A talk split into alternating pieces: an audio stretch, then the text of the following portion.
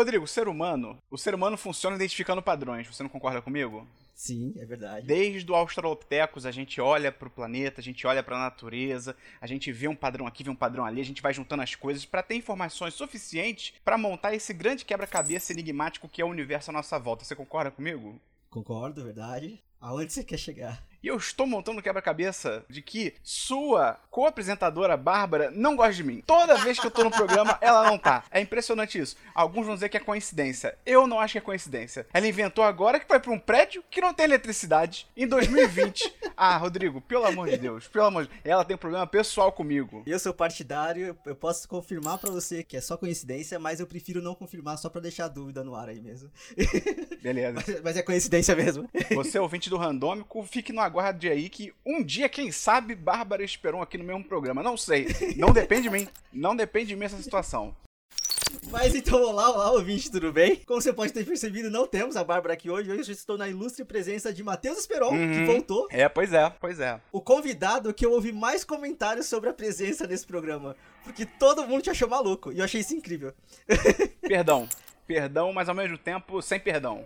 É exatamente isso. Estamos tipo, aqui para isso, né não? É isso aí. É isso aí. E hoje, especificamente, eu, eu coloquei um pouquinho, um pouquinho só de coleira no Esperon, porque a gente vai ter um tema para esse programa. Não vai ser tão livre, tão solto. Você que pensa. Você que pensa que você colocou coleira em mim. Só um pouquinho. Eu só coloquei uma direção. Como que vai chegar no destino, eu não sei.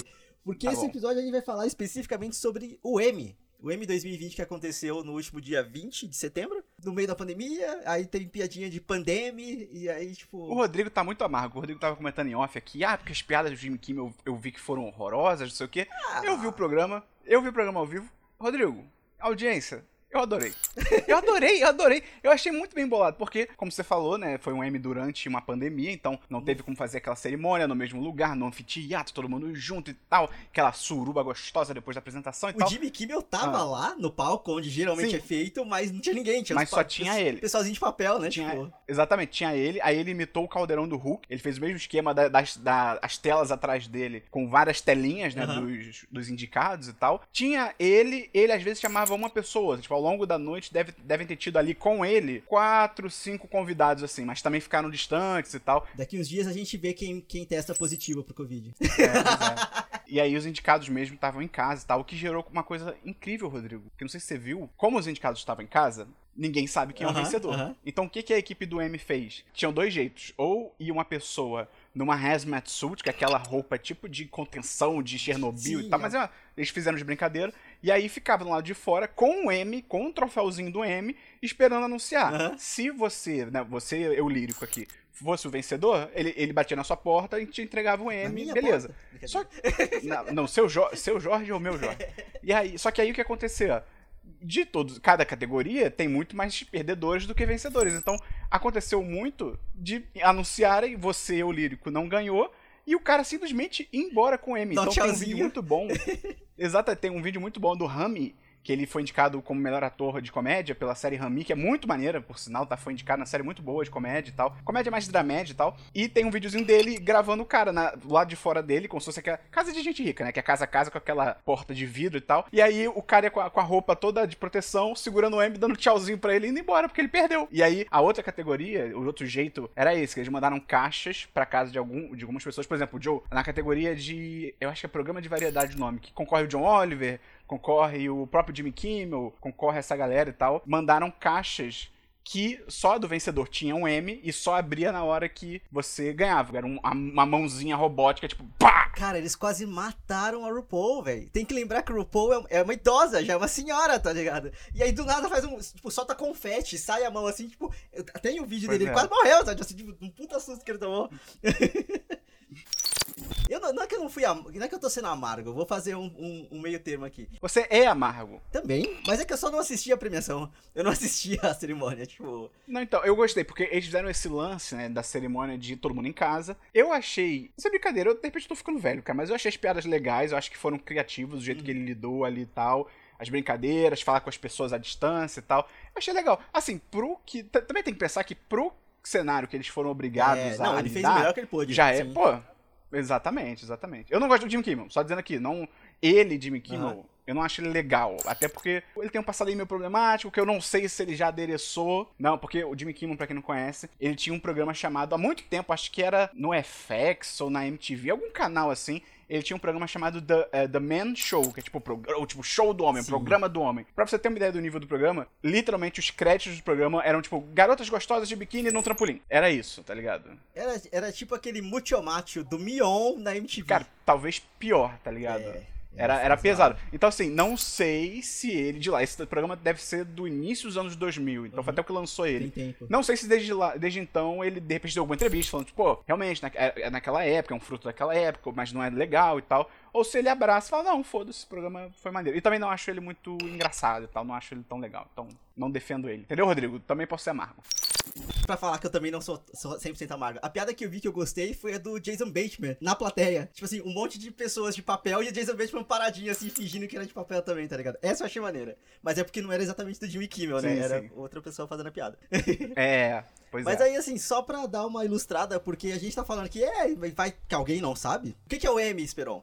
Ah, cara, o Emmy é uma grande premiação aí da TV. É o, é, eles dizem que é tipo o Oscar da TV, porque também existe o Globo de Ouro. Mas o Globo de Ouro, pessoal, assim, não costuma levar tão a sério. Porque o Globo de Ouro ele não é que é mais galhofa, mas assim, é menos sério, é menos crítico no sentido de, tipo, vamos aferir a qualidade das coisas. O Globo de Ouro é mais, é, é mais de galhofinha, assim, então o pessoal não leva tanto a sério. O M já é um negócio mais, tem sim. um peso, tem uma importância e tal. Então, você ganhar um Globo de Ouro, é, é, é melhor você ganhar um M do que você ganhar um Globo de Ouro. É mais significativo. Existe, sei lá, 70 anos já, é muito antigo essa premiação. É, eu peguei aqui, o M, a primeira premiação que teve foi em 1949 e era para premiar Cristo, só.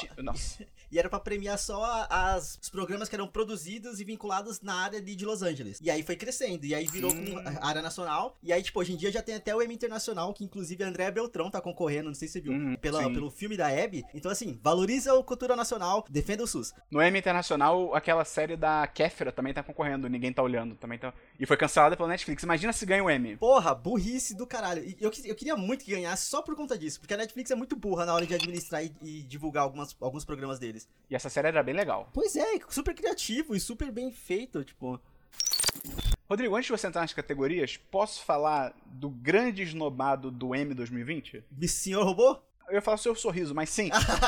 é o Mr. Robot, cara. Mr. Robot, cara, pra quem não conhece, é uma série absurda. Ela acabou no finalzinho do ano passado, foi a última temporada, se não me engano, são quatro temporadas. Muito boa, não é pouco boa, não. Ela muda muito. Mas começa sobre um cara chamado Elliot, que ele é um hacker vigilante, então durante o dia ele trabalha com programação, ele fica só nos computers e tal. Mas à noite, e no tempo livre dele, ele faz o. Tipo, é como se você. Ele, era um, ele é um vigilante hacker. Então, eu não sei se esse exemplo é real, mas vou dar esse exemplo. Digamos que ele descobre um cara que maltrata animais. E o cara pega animais em canil, leva para casa e maltrata os animais. Ele descobre isso, então ele hackeia o computador do cara e fala, tipo, meu irmão, você, sei lá, se, se entrega pra polícia, ou então, não sei, cara faz alguma. Entendeu? Ele. Tenta fazer o bem, por mais que ele esteja fazendo as coisas meio erradas. Tá Isso. Só que aí ele, ele é sugado para uma trama maior, que é a F-Society, que é uma sociedade hacker, uma organização que tá tentando derrubar uma grande empresa, que é tipo um Facebook, com Google, com Disney, é uma grande Sim. corporação. E a série vai avançando e tal. Cara, é inacreditável. Essa série, e principalmente a quarta temporada, que seria a que poderia concorrer, é um fechamento, assim, tudo que Game of Thrones, a última temporada, não foi, essa temporada do Mr. Robot foi. Fechou com qualidade, direção absurda, a história foi legal. Então, fico puto. Mr. Robot é sensacional só ganhou prêmio técnico, né? Ganhou um, até onde eu lembro, um prêmio técnico, que é o de melhor interação em série linear. Que porra é essa? Não, foi muito esnobado. Muito, muito. Eu acho que é porque o Mr. Robot, ele é de uma emissora que não é tão grande, que é a USA Network. Ela fala, ela não tem, não é uma NBC, não é uma Disney e tal. Então não consigo fazer muito lobby. E ao mesmo tempo, por ser uma série, cara, não é uma série cabeça, mas ela é uma série, tipo, não é um humor, não é uma sitcom, não é uma parada, um, ou um drama melodramático. É difícil de definir ela, né? Tipo. Exatamente. Não, e ela teve muito problema de encontrar audiência, assim. Foi Sim. uma série que eu, eu já li que ela só não foi cancelada porque literalmente o dono ou o presidente, o CEO da emissora, era fã da okay. série. E ele falou, tipo, cara, eu sou fã da série, ela vai continuar existindo, mesmo que a gente não tenha audiência, eu quero ver até onde ela vai, tá ligado? Isso foi muito maneiro.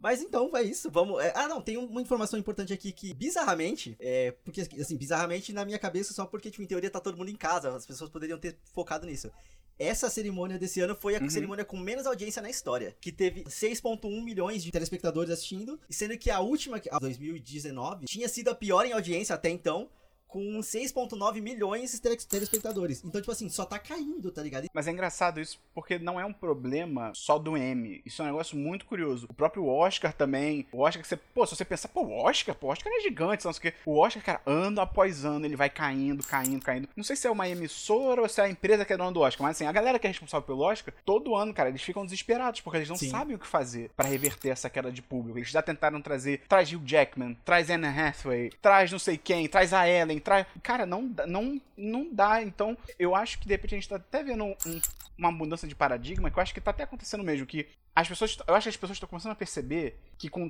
porque a sim, gente tem muito sim. conteúdo. Hoje em dia, muito, muito, muito. É muito conteúdo estreando, é muita coisa.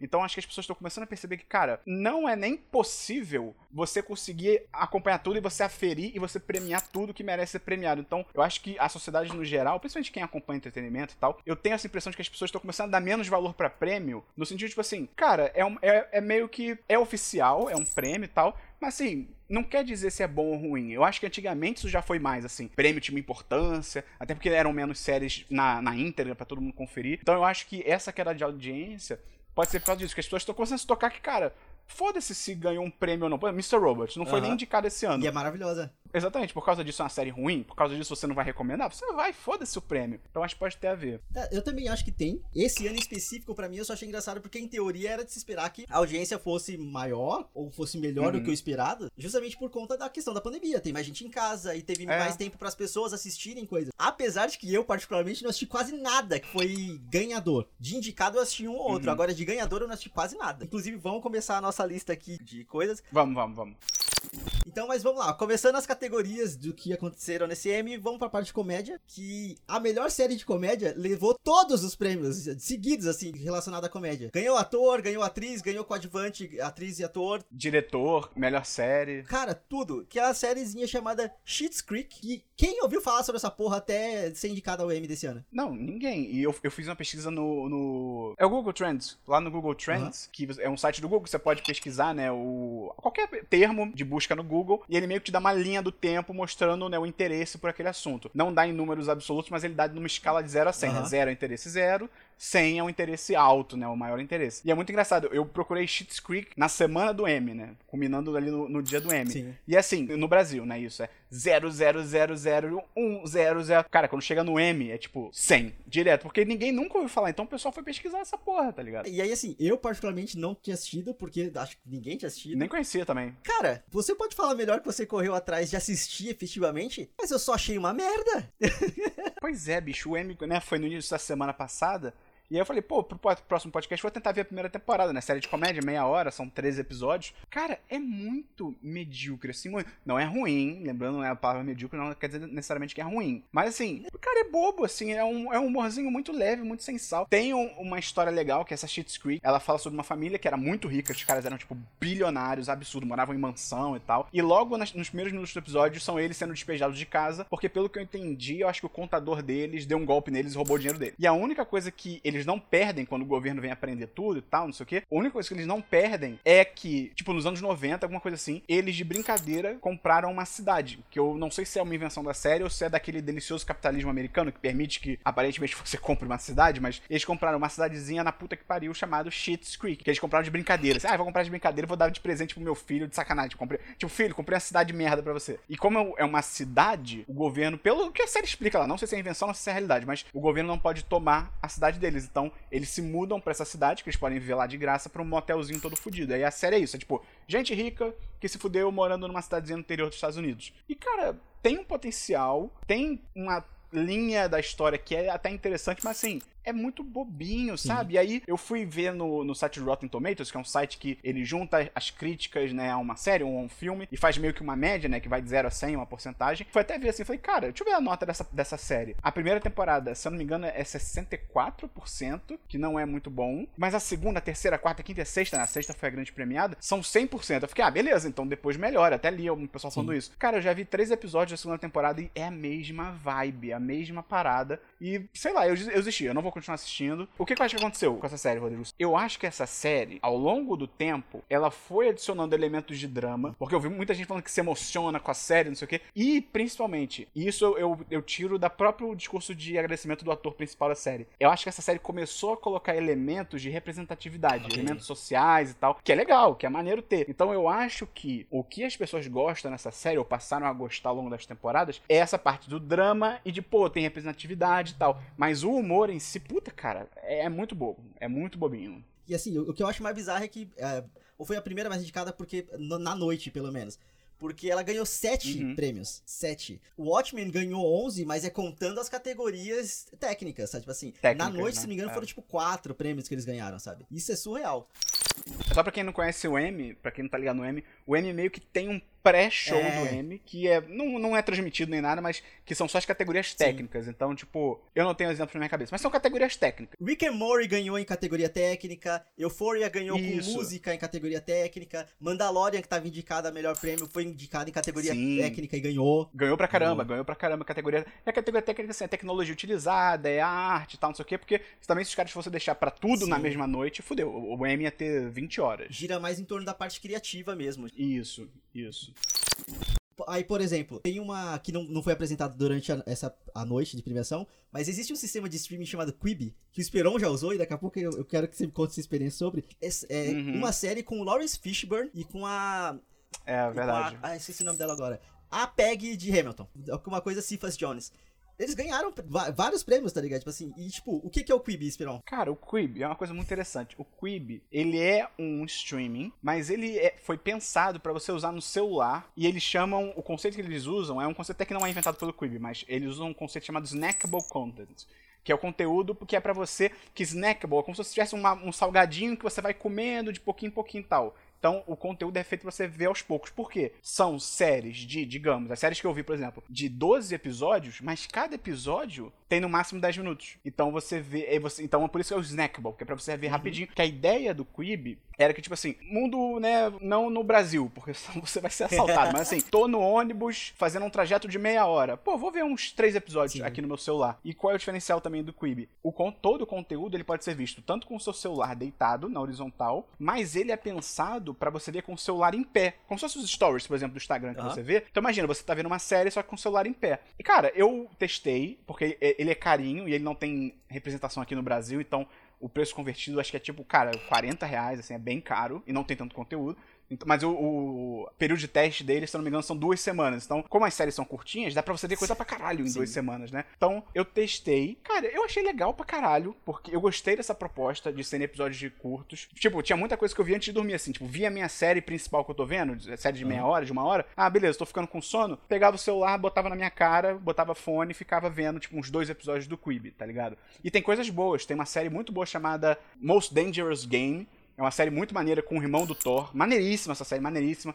Tem. Tem outras séries lá, agora não lembro o nome. Mas aí qual é o lance? Quando o Quibi foi pensado, e ele é uma criação, se não me engano, do Jeff Katzenberg, que ele é um dos criadores da DreamWorks, ele já trabalhou na Pixar, e ele é, Rodrigo, um baita de um filho da puta. Caralho. Ele é aquele executivo de Hollywood filho da puta que rouba ideia dos outros e, sabe, estressadão, uhum. e ninguém gosta dele. E aí ele abriu o Quib, né? Ele fundou o Quib com a ideia disso, de que, tipo assim, você vai pra faculdade, você vai pro colégio, tá indo pro trabalho, você vai ver um episódio no caminho. Só que o que aconteceu no mundo. Flopou pra caralho. Não, pandemia. Ah, antes disso, okay. pandemia. Então ninguém saiu de casa. Então o serviço que era para você utilizar na rua se fudeu, porque sim, tava todo mundo sim. em casa. E o Quib por ele ser pensado para você usar na rua, não tem um site para você ver na sua TV. Você não é tipo a Netflix, você pode ver no celular. É um aplicativo só no celular. Exatamente, é só um aplicativo do celular. Então as pessoas em casa, podendo ver uma Netflix, podendo ver uma Amazon, Disney Plus, que já tinha lá fora. Por que, que ia ver o Quibi? Qual é o atrativo do Quibi, né? Não, nenhum.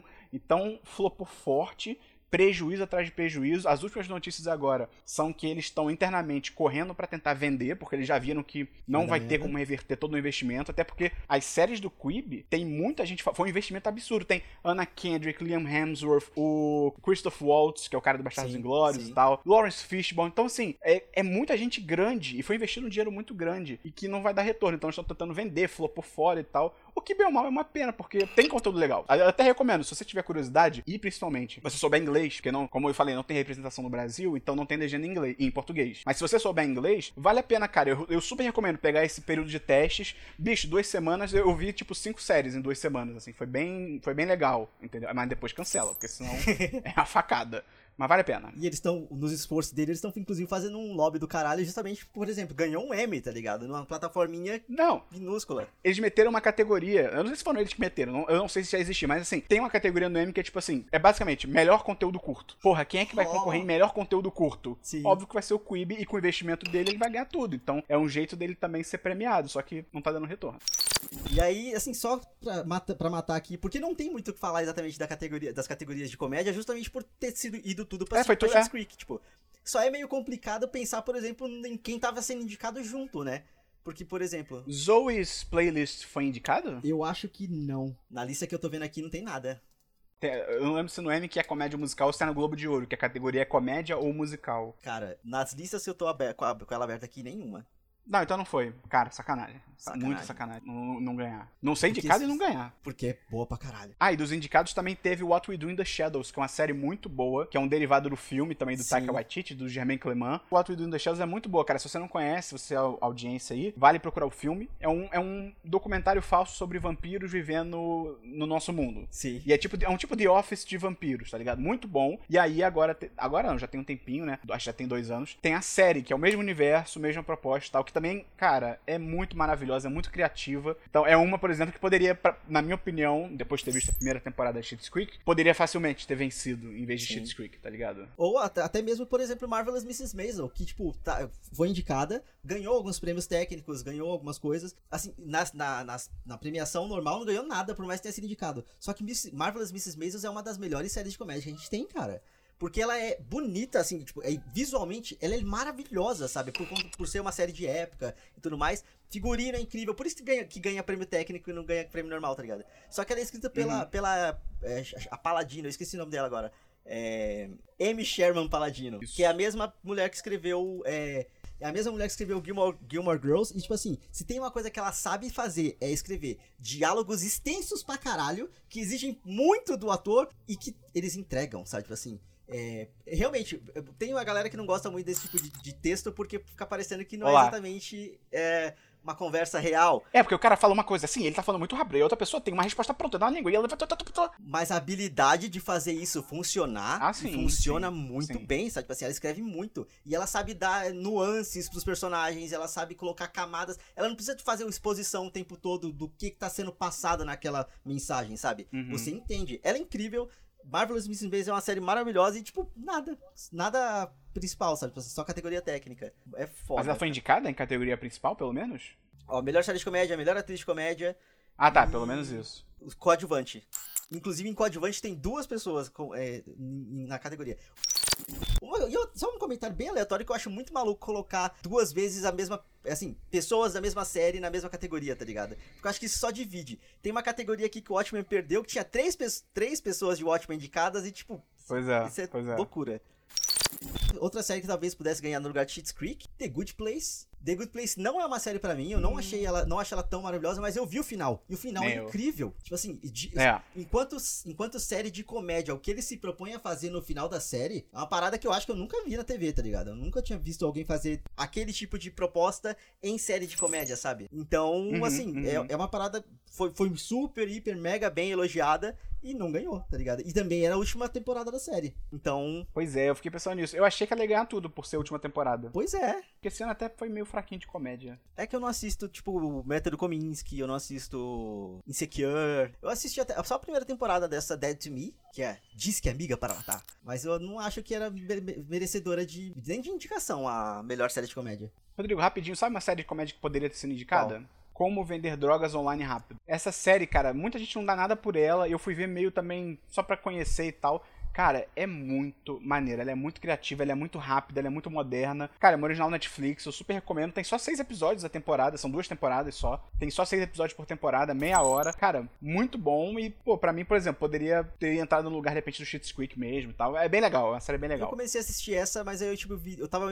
meio com sono e ela é muito agitada. Eu falei, depois eu volto e eu acabei nunca é. voltando. Só um parênteses. Sabe quem poderia ter sido indicada a comédia que eu só pensei quem? agora? Pô, The Boys. Verdade. Ou será que entraria pro ano passado? Não sei, mas não foi indicado em nenhum momento. Então fica aí a reclamação. Fica aí a indignação. E aí, então vamos agora pra parte principal, digamos assim, que é a parte de drama. Uhum. Foi a noite justa. Aqui eu vou, aqui eu vou trazer todos os indicados porque eu quero fazer chacota com um deles em específico. É, indicada melhor drama foram Better Call Saul. Não assisto, mas eu sei que é bom.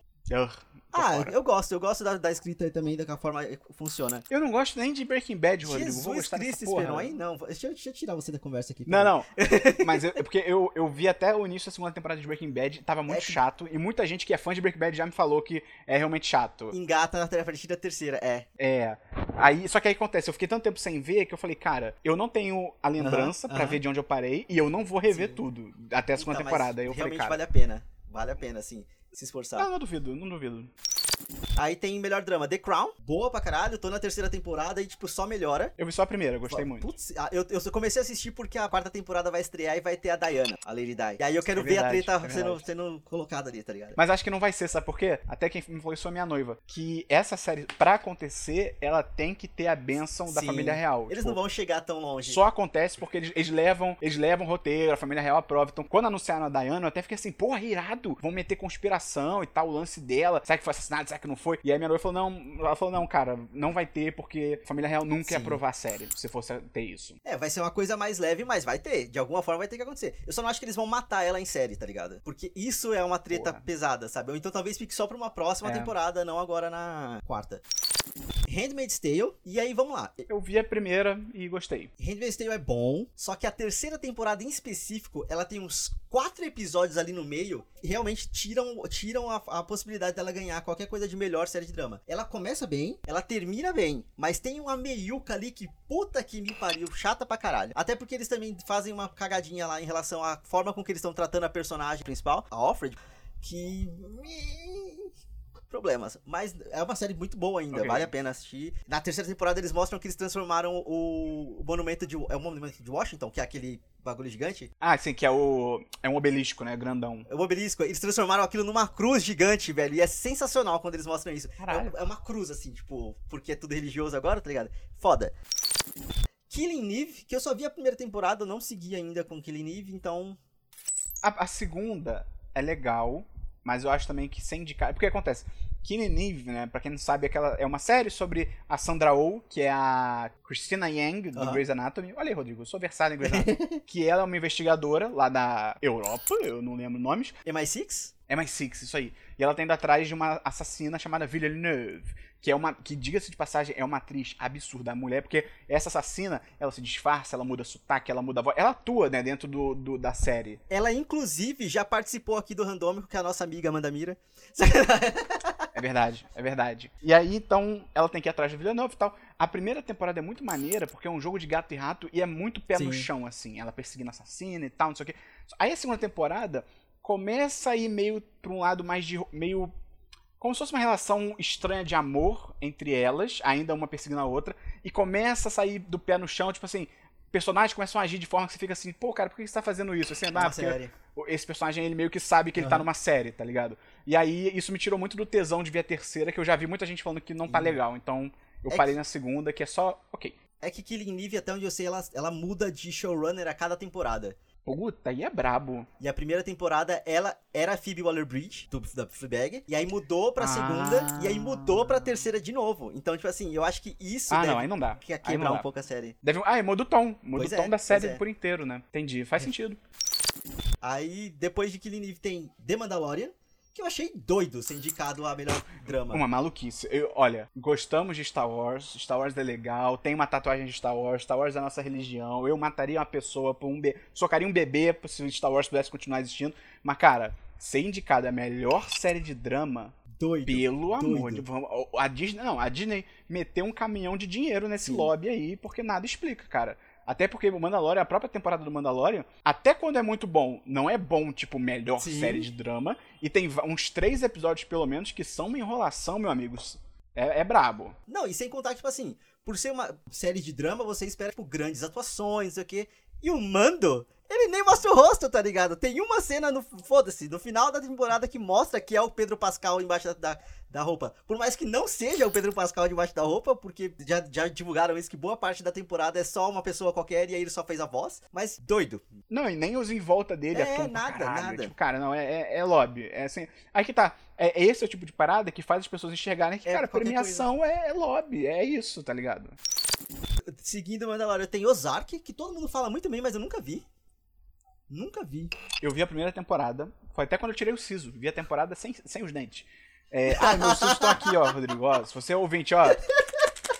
Isso aqui, acredite, são os meus dentes numa caixinha de Kinder é, eu vi a primeira temporada, é maneiro, é total. Quando, an, quando eu comecei a ver, já falavam isso e eu concordei depois de ver. É o Breaking sim, Bad da Netflix, total. Mas é muito legal. Eu não continuei a segunda temporada porque eu esperei o pessoal falar se era bom ou não era, e entrar em outras séries e tal. Mas todo mundo fala que só melhora todo mundo fala que só melhora e, pelo que eu entendi, diferente de Breaking Bad, que dá margem pra galera ainda odiar Skyler, eles transformam a esposa do personagem principal, que é o Jason Bateman, em alguém foda. Eu não sei como isso acontece, mas assim, falaram que ela literalmente ela rouba a série pra ela, depois, a partir de um certo momento. Maneiro. E aí, e isso eu acho maneiro também, tá ligado? Porque, tipo, é, é o que eles tentaram fazer em a dos série do Kevin Spacey lá, da política, qual é o nome daquilo?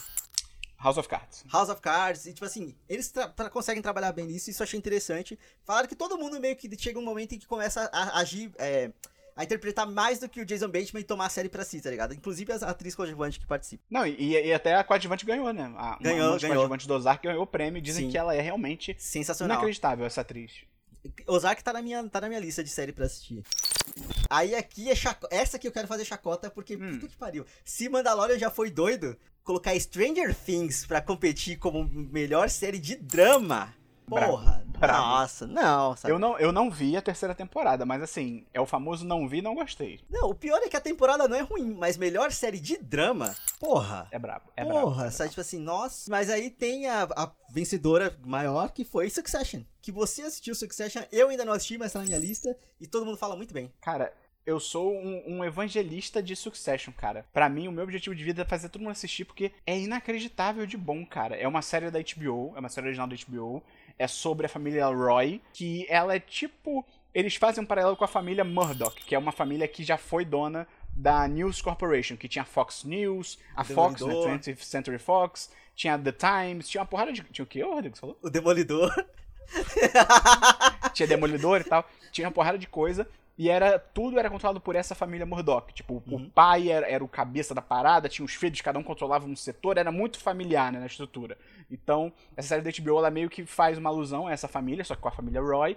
E aí, o grande lance da série... E assim, pra, se você não, não sacou ainda o que, que é essa News Corporation, pensa que é tipo uma Disney com um braço muito forte também de notícias de direita, tá ligado? É tipo isso, é tipo uma Disney gigante. Okay. Até porque eles falam muito sobre parques. Tipo, eles têm uma divisão da empresa na série de parques. Uhum. Então é bem pra Disney, né? É, e aí qual é a nossa série?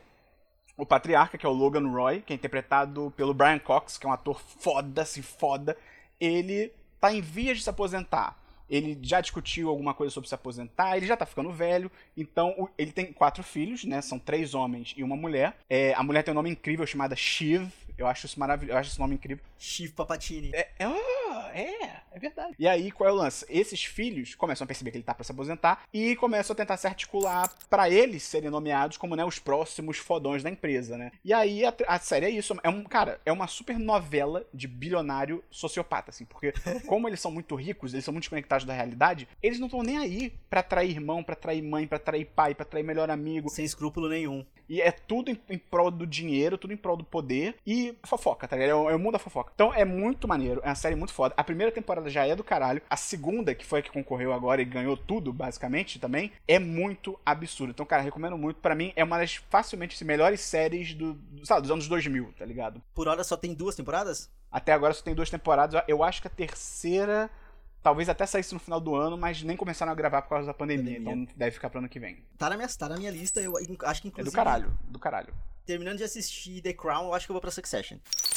Aí tem melhores séries e tem os, as, as, divisões, por exemplo, melhor atriz de, de, de, drama. Quem ganhou foi a Zendaya, por Euforia, o que eu achei ótimo, eu achei muito bom, porque a Zendaya realmente ela faz um trabalho excepcional em Euforia. E a série em si, ela não ganhou tantas indicações, ela ganhou com muita coisa técnica, de maquiagem, música, mas ela ter ganhado, a, a Zendaya ter ganho como melhor atriz de drama, eu achei legal. Você não gosta dela, né? Não sou capaz de opinar. Não, eu não, não eu, a Zendaya, hum, não sei. É porque eu conheço ela de muitas coisas. Uhum. Vou tentar não ser eu aqui, vou tentar não ser hiperbólico. eu não conheço ela de muitas coisas, tá? Eu conheço ela, do Homem-Aranha e tal.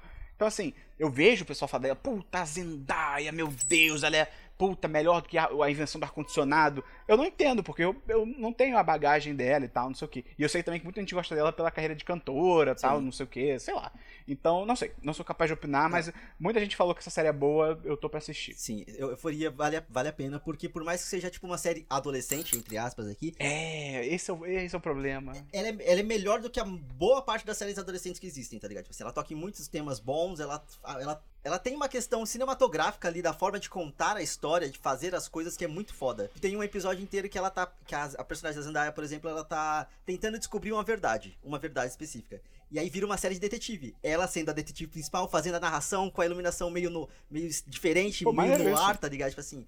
Aí, por exemplo, tem uma outra parte lá que ela tá meio chapadona de droga. E aí tá ligado aquela cena de Inception, que tá o Joseph Gordon-Levitt andando e o, o, tá tudo girando e a porra toda. Uhum. Exatamente a mesma coisa. Ela andando meio que pelos lugares assim, a casa girando e ela caindo nas paredes, assim, tipo, existe todo um trabalho, Como todo um trabalho maior para transformar aquela história que em teoria é uma história simples numa coisa maior, sabe? Tipo assim, tem mais peso no que eles estão falando. Uhum. Vale muito a pena. Eu falei, é muito foda. E aí aqui o que, eu, o que eu acho doido é que a Zendaya ela ganhou, por exemplo, da Jennifer Aniston em The, The Morning Show. É maneiro, ela manda muito bem. É uma série bem legal, The Morning Show.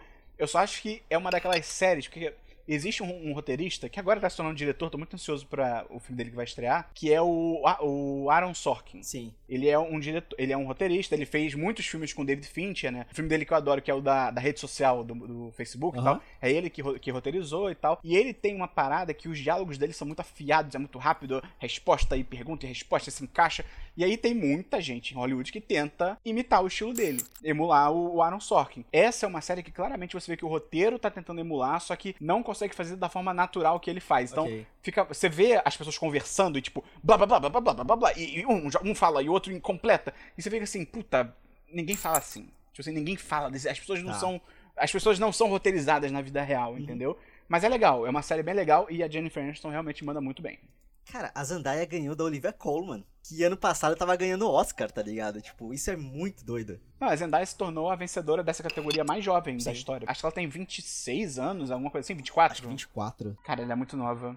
A gente tá ficando muito velho, Rodrigo. Aí ela ganhou da Olivia Colman por The Crown, ganhou da Judy Colman. É, é Judy? Jodie? Jodie, Jodie. Colman de Killing Eve, que a gente já falou. Ganhou da, da é, Laura Linney de Ozark, que é a que eu falei que tá ganhando, tomando a série pra ela. E ganhou da Sandra Oh. E aí aqui mais uma categoria que eu acho doido colocar as duas personagens como por, beleza, são duas protagonistas, mas, tipo, du, eu, eu, acho muito mais fácil escolher uma para dar o prêmio para ela ali do que dividir os votos entre duas pessoas da mesma série, tá ligado? Ah, mas é porque às vezes merece. Né? Vezes... É porque, querendo ou não, tem um, um outro porém ali. Ganhar o prêmio é importante, mas dependendo do, do, nível, do momento em que você tá na sua carreira, só a indicação já serve para dar aquela impulsionadinha é, pra cima, sabe? Com certeza, com toda certeza. Não, por exemplo, os, car os caras do Shit Creek, por mais que não seja só indicação, né? Eles venceram. Cara, imagina o cacife que esses caras têm agora. Por exemplo, o. Acho que é Daniel Levi, que é o filho do Eugene Levi, uh -huh, que é um dos uh -huh. criadores da série. Eles são pai e filho, né? Que vai ter um negócio, esqueci de comentar, vai ter um negócio bonitinho na premiação, que eles foram ganhando sequência e eles tinham se reunido. Tipo assim, eles alugaram um espaço pro elenco todo assistir a premiação junto, Sim. né? E como eles estavam concorrendo, ficar todo mundo junto. Então, o pai estava junto com o filho, com os outros atores, os roteiristas e tal. Então foi muito bonitinho. E quando o pai ganhou primeiro, o filho, que também é co-criador da série, dava pra ver ele atrás, tipo, cara, muito orgulhoso, assim, todo, tipo, emocionado e batendo palma pro pai. Foi uhum. muito bonitinho, assim. Então, e esse cara, esse Daniel Levi, ele é muito novo, ele deve ter uns 30 e poucos, assim, e ele ele até falou no prêmio dele, ele falou, cara, eu não tinha, ele, eu, eu nunca tinha feito nada de série, eu nunca tinha roteirizado, eu nunca tinha dirigido, eu nunca fui showrunner, e a, então, imagina esse cara que agora, para chegar pra uma emissora, pra um estúdio, fala assim, então, quero fazer essa série aqui, olha o meu currículo, eu ganhei, tipo, sozinho, 7 M's na série que eu criei, tá? a primeira série que eu fiz na minha vida. Esse cara vai poder fazer o que ele quiser, tá ligado? É, ele, é, ele era filho do chefe, né? É, é. Mas aí pra séries de. Pra, pra categoria de melhor ator de série de drama.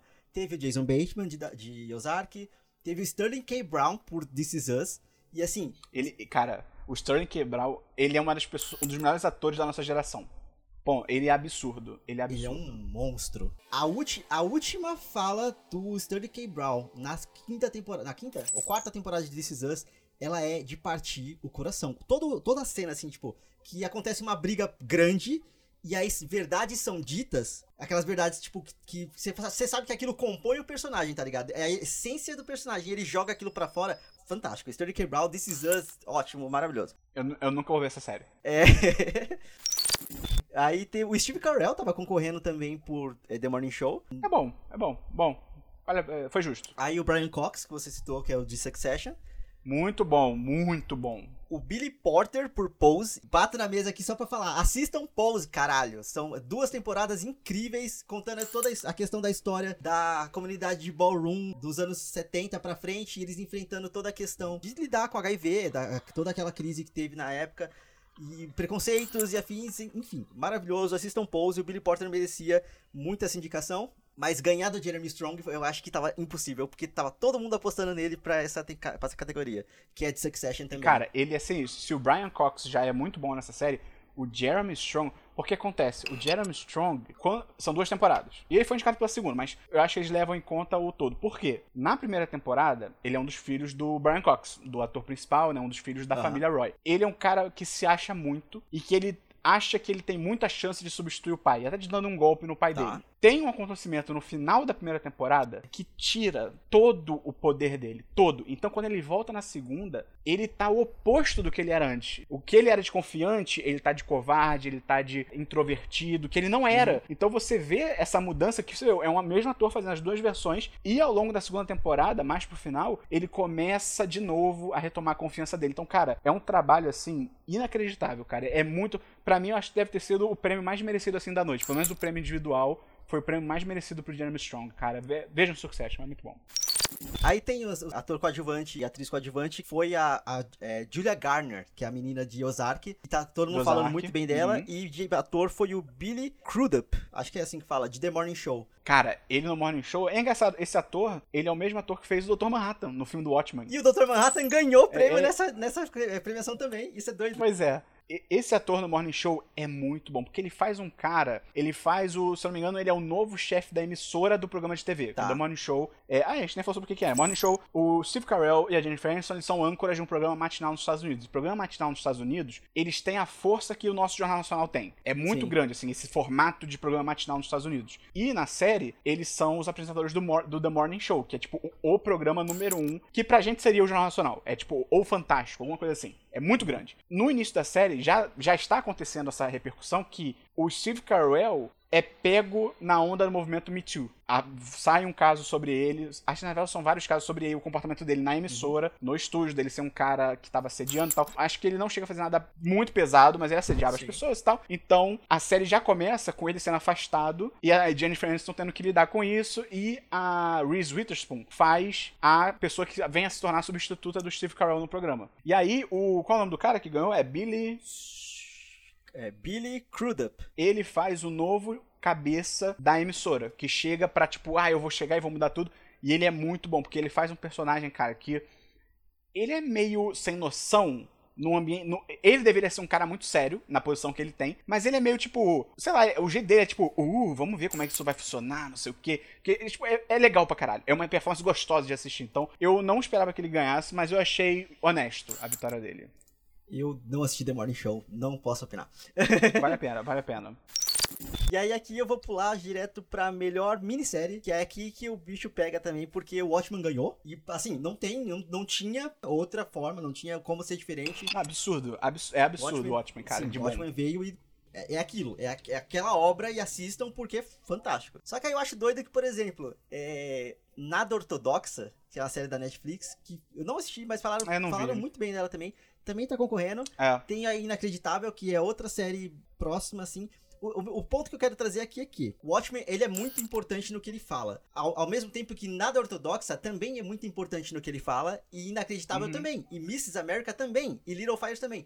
O que eu achei foda é que todas as séries indicadas a melhor minissérie, elas têm uma, um discurso político muito forte, tá ligado? Tipo assim, todas as séries, elas têm pra, pra lados diferentes, uhum. ah, o, o inacreditável é, é, muito sobre a questão, tipo, da, de, é, da polícia ser, ter sido meio escrota e ter investigado de uma forma porca uma situação que era muito grande, muito complicada, sabe? Tipo, na ortodoxa fala sobre uma religião ortodoxa pesada, sabe? Tipo assim, o Little Fires é, é, vai muito sobre a questão, tipo, de classe média contra a classe baixa e tudo mais. Por mais que você não tenha gostado de Little Fires. Essa série, eu, eu não consegui gostar dessa série, cara. Bizarro. Eu, puta, eu gostei muito. Eu gostei muito e o discurso final da série, para mim, eu acho muito bom, assim. Toda aquela questão de liberdades e afins. E aí, beleza, o Watchmen realmente ela tem uma, uma, um discurso muito grande e tudo mais. Só que foi isso. O meu ponto é só que todas as minisséries elas têm um, um posicionamento muito forte. E isso eu achei interessantíssimo, tá ligado? Não, é muito foda. Porque, querendo ou não, todas as. as é, de uns tempos, de uns anos pra cá, teve o Oscar So White, teve muita questão. Se tornou, se tornou político, sempre. Tipo assim, todas as premiações elas são políticas atualmente, sabe? Tipo assim, todo mundo vai lá e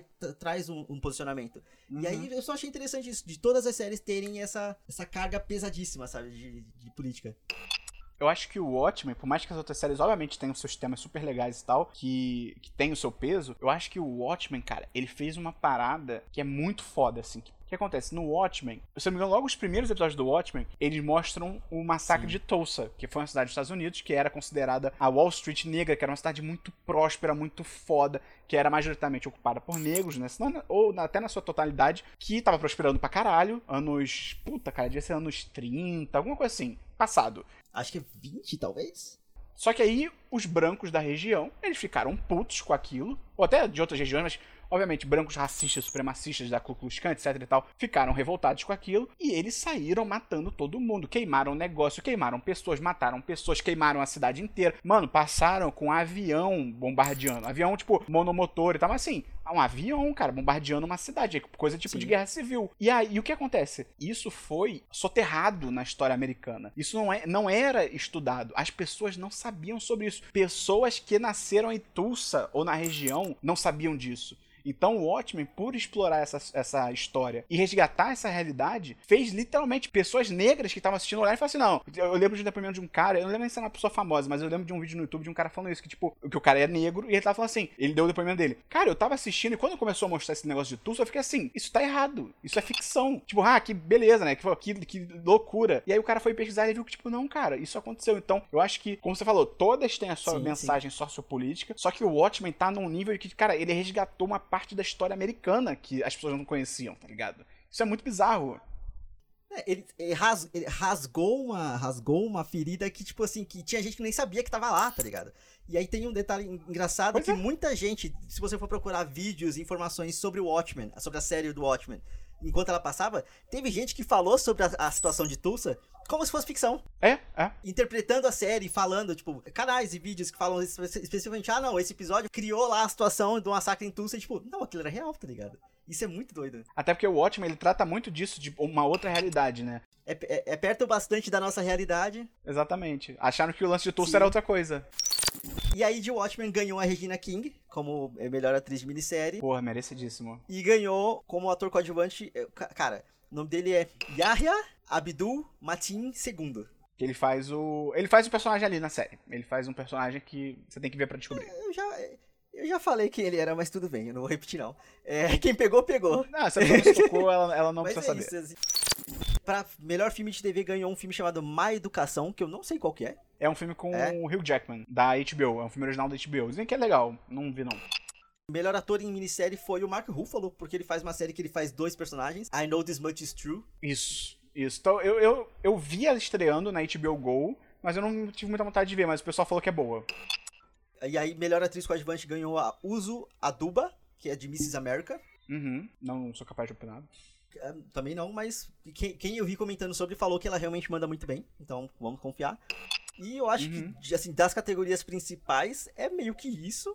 Rick and Morty ganhou como melhor animação, mas, tipo, eu achei que BoJack Horseman fosse ganhar, por ter sido a última temporada também, e falam que terminou muito bem, apesar de eu não ter visto o BoJack. É só que eu acho que Rick and Morty deu uma caída. Eu não vi as últimas duas de, é. de BoJack, tipo, que eu, BoJack Horseman, eu acho que ele começou no... Pra, Porque BoJack Horseman, eu acho que eles começaram numa mistura muito boa entre drama e comédia. Na, na primeira e na segunda temporada, que era, pra mim eu achava muito legal. Só que ao longo das temporadas começou uhum. a sonar mais drama. E aí, pra mim, e aí assim, é uma escolha da série, não tem problema. Uhum. Mas pra mim, eu acho que pra mim, okay. eu perdi o interesse por causa disso. Mas todo mundo que continua vendo falou que continua muito bom, assim, que só melhora e tal. É, pois é, até onde, até onde eu sei, todo mundo que assistiu e fala, gosta muito de BoJack e fala que terminou muito bem. Só que o meu ponto é só que Rick and Morty ganhou, mas a quarta temporada de Rick and Morty, que é que tava concorrendo, ela tem muitos altos e baixos, ela deu uma caída técnica para mim que eu, eu, acho que é tem. gritante, sabe? Tipo assim, porque, por exemplo, a terceira temporada, ela tem um nível alto ali que ela vai até o final, assim, muito bem. Essa tem um episódio muito bom, aí tem um episódio bem chato, aí tem um episódio bom e um outro bem chato, assim, não é constante, sabe? Até porque essa última temporada foi muito também caso da semana, tá ligado? Você pode ver fora de ordem, você pode ver como você quiser. Então, cara, é aquilo que eu sempre falo até no, no, no podcast lá do 1010, Semana dos 10. Tipo, cara, como qualquer série antológica, vai ter episódio bom, vai ter episódio ruim, meio que não tem como você fugir porque você não tá seguindo uma linha narrativa inteira. Para quem gosta de Rick and Morty e tá sentindo que o nível tá caindo e tal, eu recomendo uma série chamada Solar Opposites, que é uma série do, me do mesmo um criador, porque o Rick and Morty é do Dan Harmon e do Justin Roiland, essa série é só do Justin Roiland, que é uma série sobre uma família alienígena, que na verdade não é uma família, mas são eles vivem na Terra com uma família, que cai aqui na Terra e tem que se adaptar. É maneiro, tem uma pegada bem parecida com Rick and Morty, tanto que parece que, tipo, cara, sei lá, pode ser na, numa casa a dois quarteirões da casa do Rick and Morty, tá ligado? Mas é legal, porque eu acho que ela, por, por ela ter uma premissa diferente, ela consegue ter ideias um pouco mais Okay. Refrescantes, assim, tá ligado? Em, em, relação ao Rick and Morty. Eu também não assisti, tá na Netflix? Não, é do Hulu. Tem que dar seus pulos aí pra achar. Boa sorte aí pra quem for procurar. E eu acho que é isso, assim, dos principais acontecimentos da cerimônia e como um todo, acho que a gente comentou tudo, das principais nomes e categorias. Esperão, obrigado de novo por ter vindo e por trazer tanta informação. Faça o seu jabá aí, por favor. Cara, meu jabá é que eu quero gravar um dia com a Bárbara, eu quero ter, eu quero ter a presença dela aqui, quero ter essa honra. E eu, se você quiser saber mais aí sobre as minhas opiniões de bosta, você pode entrar lá no 1010, 1010.com.br. A gente faz vários podcasts, tem podcast focado só nas séries do que estão saindo semanalmente. Tem podcast semanal que a gente fala sobre o que a gente viu na última semana. Então, se você procurar aí no seu aplicativo de podcast, pode ser no, no Spotify, pode ser no Pocket Cast, qualquer lugar, na Apple. Você procura aí 1010, 10DE, 10, tudo junto. Você vai conseguir encontrar aí. Tô te esperando lá. Vamos nos divertir juntos! E, e, sigam o Esperon no, no, Instagram também, porque ele faz várias indicações de coisas ah, é? lá e críticas no eu feed. Tenho Instagram. Seu, seu Instagram é seu, seu, seu, seu, seu mote agora. É verdade. Arroba Esperon que goste. Segue lá e eu espero que você goste. Ah, e acho que é isso. Muito obrigado, ouvintes. E até o próximo episódio. Tchau, tchau. Tchau, Bárbara.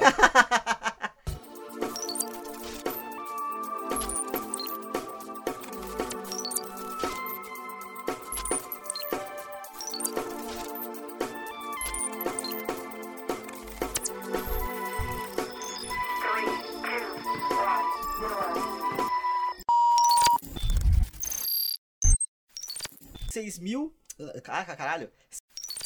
Caraca, esqueci o nome. É, é, não, essa aí eu não posso falar. É, não, então termina que eu falo depois. P. Sherman Wallaby Sidney Paladina. Dos, não, é, qual é o nome daquela. Daquele, porra? Dawson's Creek? Não, é o das, da mãe e da filha que são. Gilmore Girls. Gilmore Girls. Ah, desculpa, só um parênteses. E eu concordo com o que você falou. Não. É, eu derrubei minha garrafa d'água. Não, não, pode encerrar.